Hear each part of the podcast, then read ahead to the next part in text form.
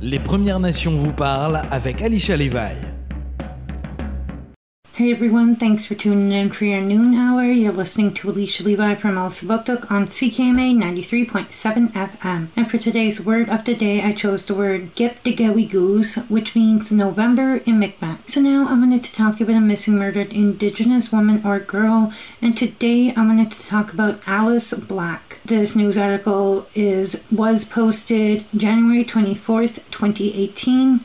And it says, maybe this would have never happened, says Gameti, Northwest Territories family ahead of testifying at missing murdered Indigenous woman and girl hearing. Lucy Black says she cries and cries every day for her daughter, Alice Black. At 31, Alice was beaten to death by her common law spouse in the family home where Lucy, her husband, Joe Black, and some of their grandchildren still live today in Gameti, Northwest Territories, a Tlicho fly-in community of roughly 300, located about 240 kilometers north of Yellowknife. When somebody dies, all of a sudden the experience is absolutely traumatic, said Joyce, Joe speaking in Tlicho.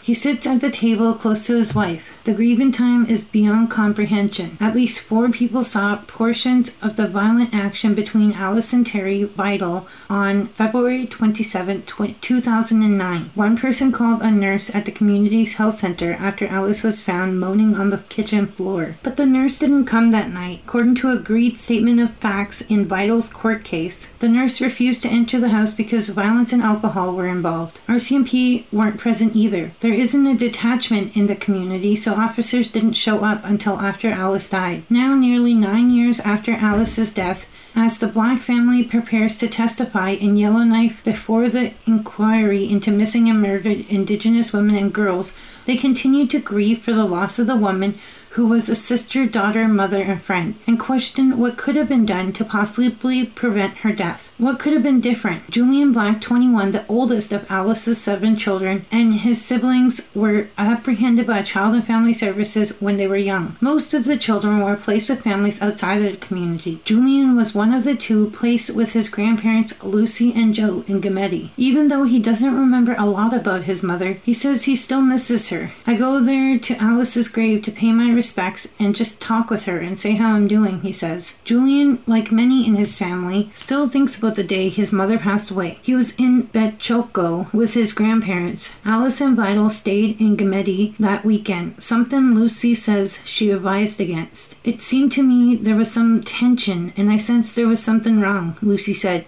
I tried to convince her to come with us, but to no avail. Lucy says she looks back on Alice's relationship with Vital and wonders what she could have done differently. She says Alice never told her her relationship was so violent, and she says she and her husband Joe never saw any violence either. But she recalls one night before Alice's death when there was a warrant out for Vital's arrest in connection to an assault charge. RCMP showed up at the Black's family home. Vital was hiding upstairs, and even though everyone knew he was up there, including Alice, didn't say anything to police. Maybe if they had gone upstairs and arrested him, maybe this would have never happened, Lucy said. Alice's sister Louisa says better support systems in Gameti could have made a difference. I think the system failed to protect my sister, she said. Three years ago, the territorial government halted its plan to build an RCMP detachment in the community, according to the De- Department of Justice in 2015. RCMP started tracking the number of patrols its out of community members make to Gameti. That year, there were 112 calls to RCMP from people in the community. RCMP patrolled the community 38 times that year. In 2016, there were 107 calls for service and 33 patrols. It's not clear how each patrol is or how frequent they are. The department says the placement of detachments is based on a number of things, including calls for service from the public, remoteness, population, officer safety, and crime rates. A cost between 7.5 and 10 million to build an RCMP detachment, according to department. After Alice's death, the YW YWCA created a pilot project to try and make isolated communities safer for women in the territory, including Gameti. Facilitators reported that over three years and many gatherings with women, they observed a resounding fear about discussing family violence. The project ended in 2012. A review concluded that women benefited, but it couldn't prove they were any safer. The Department of Health and Social Services said it is now partnering with the Tlicho Community Service agents to pr- develop a protocol for family violence, which would include having specific people in the communities who can be called upon when a woman is experiencing de- domestic violence. Louisa still thinks having dedicated full time officers in the community could have saved her sister's life. Basically, the local people, or whoever was responding, didn't want to get involved, and they stayed away when my sister needed help, she said. Vital was convicted of assault in 1999 and 2004. He was also sentenced to 12 months in jail in 1999 for assault causing bodily harm related to an incident in which his nine month old son suffered numerous broken bones and multiple rib fractures. Vital served seven years for manslaughter in connection to Alice's death. So that is the story of Alice Black from Northwest Territories. You're listening to Alicia Levi from Elsipogtog on CKMA 93.7 FM. And don't forget today's word of the day was Geptigawi Goose, which means November in Les Premières Nations vous parlent, votre rendez-vous quotidien avec les Premières Nations Mi'kmaq et Alicia Levi. And we are back here listening to Alicia Levi from Elsipogtog on CKMA 93.7 FM. And don't forget today's word of the day was Geptigawi Goose, which means November in Mi'kmaq. So now I wanted to talk to you about a missing murdered Indigenous man or boy. And today I wanted to talk about da- Dason Wayne Rory Paul. That's D A S O N. So it says Fairview, Alberta RCMP is res- requesting the public's help in locating missing man known to frequent Dawson's Creek.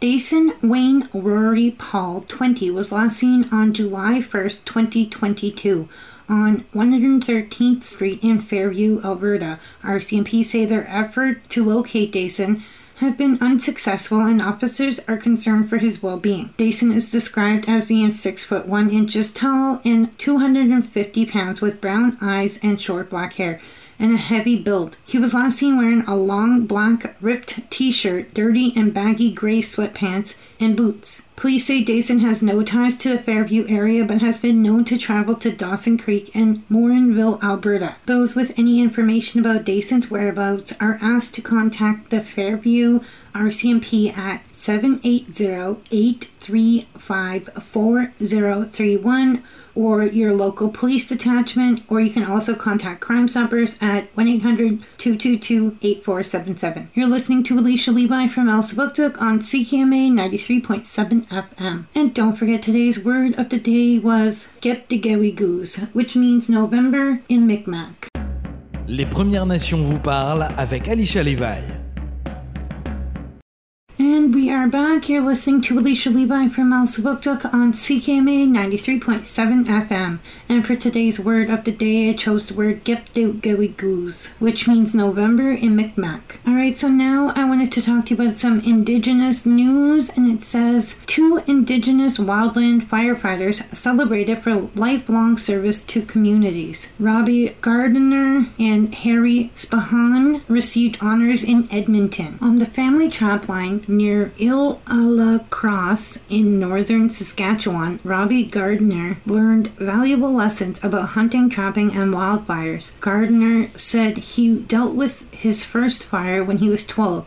He's since built a 46 year career in fire management because he wanted to ensure northern indigenous communities were heard. That's the reason why I'm still here. I did it for my dad and the people who don't have the education to understand, said Gardner, 67. The Metis man has connections to the Metis community of Ile la Crosse and Ahtahkakoop Cree Nation. He speaks Michif and Cree and says it helps him build relationships with communities. Gardner said the lessons elders can offer about the land is invaluable to fire management. I stayed north and I stayed in Aboriginal communities. I wanted to continue living that way and better understand it from our elders and share it with the non Aboriginal communities, he said. Gardner is the director of land operations, Western Unit For Saskatchewan Public Safety. He said he always enjoyed fighting fires, but when he switched to management, it was about dealing with people, their emotions, stress, and safety. It all sank in during a 1993 blaze when 313 hectares of land were on fire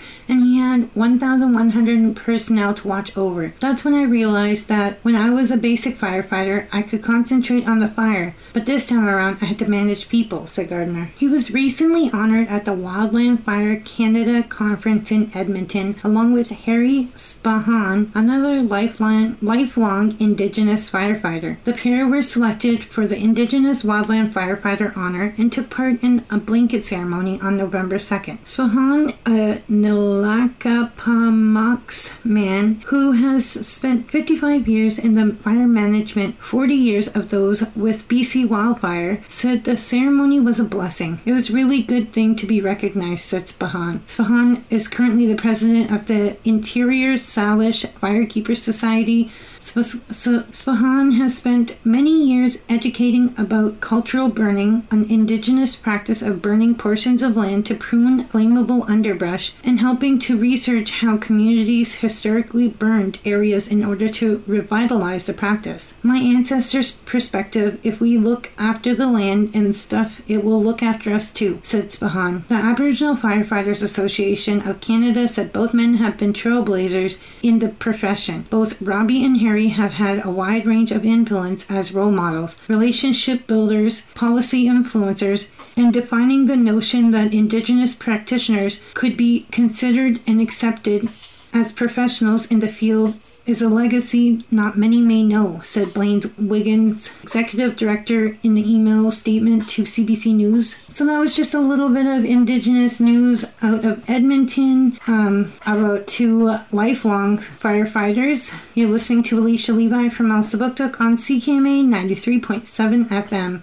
And don't forget today's word of the day was Gepdegewi Goose, and it means November in Mi'kmaq. Les Premières Nations vous parlent, votre rendez-vous quotidien avec les Premières Nations et Alicia Levi. Are back once again. You're listening to Alicia Levi from Elsipogtog on CKMA 93.7 FM. And don't forget today's word of the day was Gepdegewigoos, which means November in Mi'kmaq. So now I wanted to read to you from a little bit of Indigenous news, and it says Akwesasne eager to see independent border services watchdog established, Grand Chief says. A dedicated independent watchdog for the Canada Border Services Agency can't come quick enough for residents of the Mohawk community of Akwesasne, the community's Grand Chief says. Abram Benedict estimates his council gets about three to four calls a month from Akwesasne members complaining about CBSA conduct, which is Canada Border Service Agency. But under the current system, the only place he can direct them is back to the border guards themselves. It's a perceived conflict, Benedict told CBC News.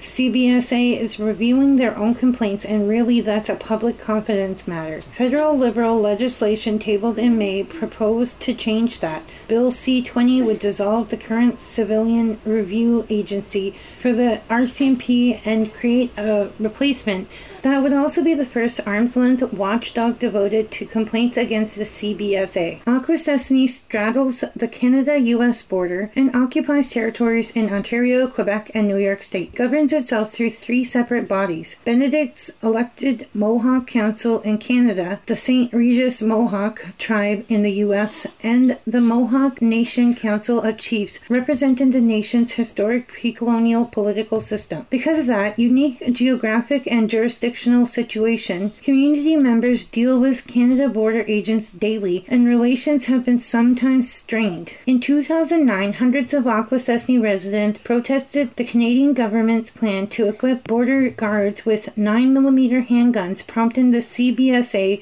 to abandon its posts on the territory and relocate to Cornwall, Ontario. In 2019, community members filed a proposed class action lawsuit against Canada, alleging systematic discrimination and human rights violation by the CBSA. Its allegations have not been tested in court. Two years later, the CBSA ordered a third party review of border crossings near Akwesasne, which exposed a litany of problems. CBSA staff reported instances of harassment, racism, homophobia, and fear of reprisal compounded any questionable decision making and lack of trust, accountability, transparency. Staff also reported a need for improving improved training, mental health supports, and safer complaints process. The review, the review says since the 2009 protest, relations have improved slightly according to the Grand Chief, but he says a lack of independent body keeping an eye on these now armed guards remain a concern. Every other agency that carries a firearm has an external oversight body, Benedict says. The CBSA should be no different. Public Safety Minister Marco Mendicino, Bill C-20 sponsor, was pressed in the House of Commons last week on whether Indigenous people will be included in this proposed oversight body, but he didn't answer directly. His department also didn't answer directly when asked by CBC News if it consulted with Indigenous groups before writing the proposed legislation. The bill was built on finding and recommendations stemming from past cons- consultations, such as a 2016 Senate study into border issues reported by First Nations, a spokesperson said in an email. In a separate statement, however, Mendicino's office told CBC News they are open to enshrining Indigenous inclusion into the bill. We're always open to working with MPs from all sides of the House advocates and other stakeholders to improve the legislation and ensure that we're fully considering and reflecting the views, perspectives, and experiences of Indigenous people, wrote Alex Cohen, Mendicino's Director of Communications. Benedict says he'll urge members to register complaints with new agency if and when it's established and agrees it should have some form of indigenous representation. I definitely think a seat should be occupied by an indigenous person, he said. Seems like a no-brainer, but sometimes what we think is a no-brainer isn't what translates into government. The Senate's 2016 study cited by the Public Safety examined the issue of Jay Treaty rights. First Nations people have a right to move freely across the international boundary under that treaty, a 1794 pact between Britain and the U.S., which the U.S. recognizes today, but which Canada does not. In response to the Upper Chamber report, Canada hired lawyer and negotiator Fred Caron to probe the issue further. Caron's report identified Ottawa's refusal to recognize First Nations right as a problem number one. As solution number one, Caron recommended Canada ratify the Jay Treaty or confirm it through through legislation. Participants described instances of racial profiling and mistreatment by border agents with a degree of frequency requiring them to be addressed at both a national and local level, says Caron's report. Canada responded to those findings with new measures aimed at easing conflict between First Nations and CBSA, such as hiring more Indigenous border guards and improving outreach. But the new initiatives didn't include addressing outstanding treaty rights issues. Today, Indigenous Service Canada says the department is working in partnership with First Nations communities to address long-standing Canada-US border crossing issues, according to its website. CBSA has implemented recent anti racism initiatives and ensures all complaints are taken seriously and promptly investigated under its current internal system, the agency told CBC News in a statement. Complaints alleging employee misconduct are reviewed, and where the possibility of employee misconduct is confirmed, then they are investigated. Appropriate corrective measures follow when allegations are determined to be founded. So that was just a little bit of Indigenous news uh, when it comes to border crossing crossing. So hopefully someday it will be easier for Native Americans to cross on both sides and they will be able to follow the Jay Treaty. You're listening to Alicia Levi from Elsipogtog on CKMA 93.7 FM. And don't forget today's word of the day was "get the gwee Geptigewigoos, which means November in Mi'kmaq. And now I'm going to play a song for you, and it's another Terry Goo cover. I hope you like it.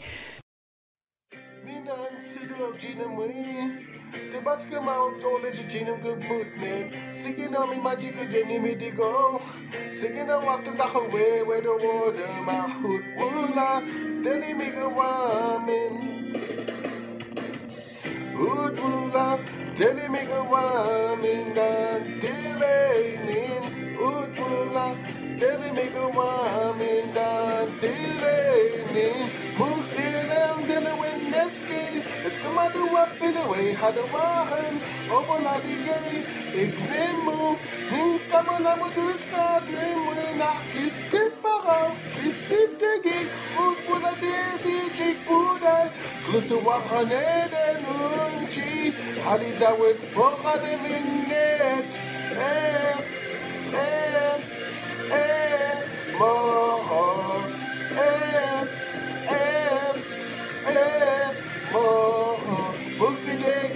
geji dusum Dele monge salu deli ach dele we Del ji holo da simne Mera doka na simne suwel nebeli go skile Udla deli mi go amin dan dele nin Udmula deli mi go amin dan dele nin Move down dele wen meskin Es kom adu up in away Hadu wagen Hobbeladi gay Ik kis de parau kis sitegi Good pula desi chik pura Kusa waka ne den hunchi Hadis awit woga de minnet Eh, eh, eh, moha Eh, eh, eh, moha Eh, eh,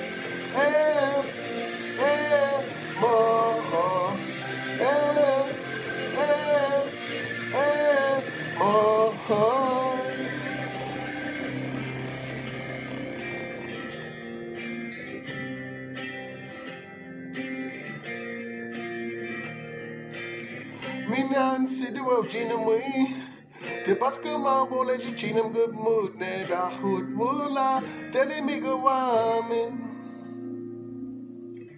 Hut wula Tele mi go wamin Hut wula Tele mi go wamin Dan dilainin Hut wula Tele mi go wamin Dan